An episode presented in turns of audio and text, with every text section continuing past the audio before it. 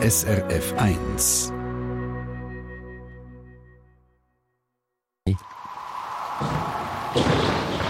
SRF 1 Wetterfrage.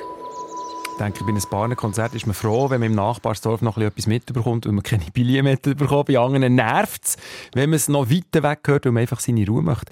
Lucian Schmassmann von SRF Meteo. Wie, wie, wie gut dass man es hört, das hat sicher mit dem Wetter zu tun, hast du mir gesagt, und mit dem Wind primär, nehme ich mal an. Genau, der Wind ist wahrscheinlich das Wichtigste, wenn wir jetzt mal die Schallausbreitung anschauen ähm, und eben, was das Wetter da mit, mit, mitspielt bei dieser Schallausbreitung.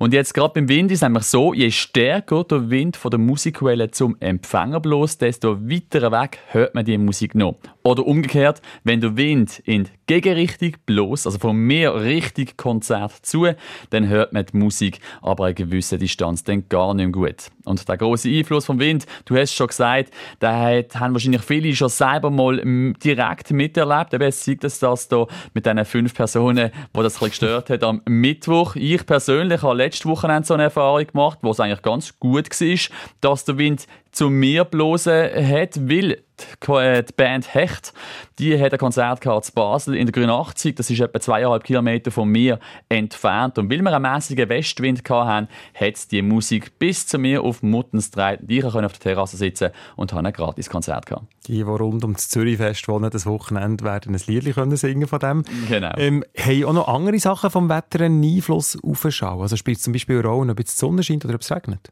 Genau, diese Sachen können Einfluss haben. Genauer gesagt verändert sich die Ausbreitung vom Schall je nach Lufttemperatur oder auch je nach Luftfeuchtigkeit. Schauen wir uns doch zuerst mal die Luftfeuchtigkeit an. Und dort ist es nämlich so, je höher die Luftfeuchtigkeit ist, desto höher ist die Schallgeschwindigkeit. Das heißt jetzt zum Beispiel, wenn es regnet, dann haben wir eine sehr hohe Luftfeuchtigkeit und das heißt dann auch, dass bei Regenwetter die Musik oder zum Beispiel auch der Lärm, ich denke an Fluglärm, auch weit weg noch gut zu hören ist. Natürlich muss man hier bedenken, der Regen an sich, der macht dann auch noch lautes Geräusch, das das Ganze dann auch wieder ein bisschen dämpfen könnte. Mhm. Du hast Temperaturen angesprochen. Was ist denn da genau der Zusammenhang zur Schallausbreitung?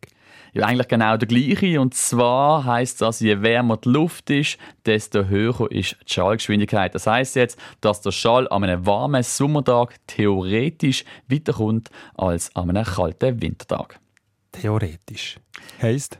Ja, weil es in der Wirklichkeit eben ein bisschen anders ist oder einfach ein bisschen komplizierter ist. Es kommt nämlich nicht nur auf die absolute Temperatur an, sondern auch auf die Temperaturschichtung innerhalb der Atmosphäre. Das heißt jetzt, man muss die Temperatur nicht nur knapp über dem Boden anschauen, sondern auch noch in der Höhe.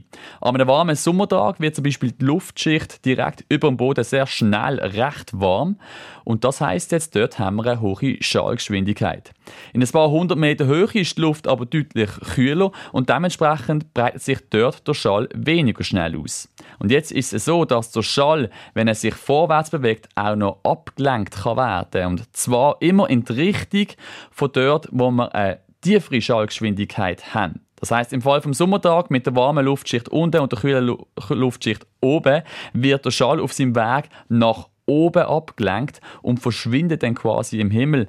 Und das heißt dann schlussendlich, dass eben an so einem warmen Sommertag der Schall oder eben die Musik oder der Lärm weniger weit entfernt wahrnehmbar ist oder eben sind. Und genau der umgekehrte Fall, da gibt es natürlich dann auch noch, wenn zum Beispiel in einer klaren Nacht die Luft am Boden schneller abkühlt als in der Höhe, dann haben wir unten eine kühle Schicht und oben eine wärmere Schicht und dann werden die Schallwellen auf ihrem Weg wieder richtig kühlere Schicht abgelenkt also diesmal richtig Boden und somit kommen dann die Schallwellen in dieser Situation weiter voran und man hört dann die Musik äh, auch noch gut, wenn man recht weit vom Konzert weg ist. Also ich merke, es gibt ganz Haufen Faktoren, die für den Schall zuständig sind.